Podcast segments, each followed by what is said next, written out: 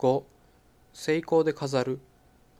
ヨセフは夢を解き明かすとともに迫ってくる危機に対する実際的提言をするのですすなわち悟くかつ賢い人を食料の管理人としておくこと及び7年の豊作の時に7年の飢饉の時の備えをして蓄えをすることです。パロはこの提案を喜び、エジプトの国葬をヨセフに預け、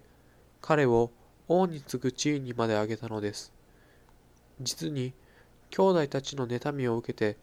17歳の時に奴隷に売られたヨセフは、30歳でエジプトの総理大臣の地位に就いたのでした。そしてパロはヨセフにサフェナテ・パネアハという名を与え、オンの妻子ポティフェラの娘アセナテを彼の妻にしたのです。長年の試練と苦難とは成功で飾られたのです。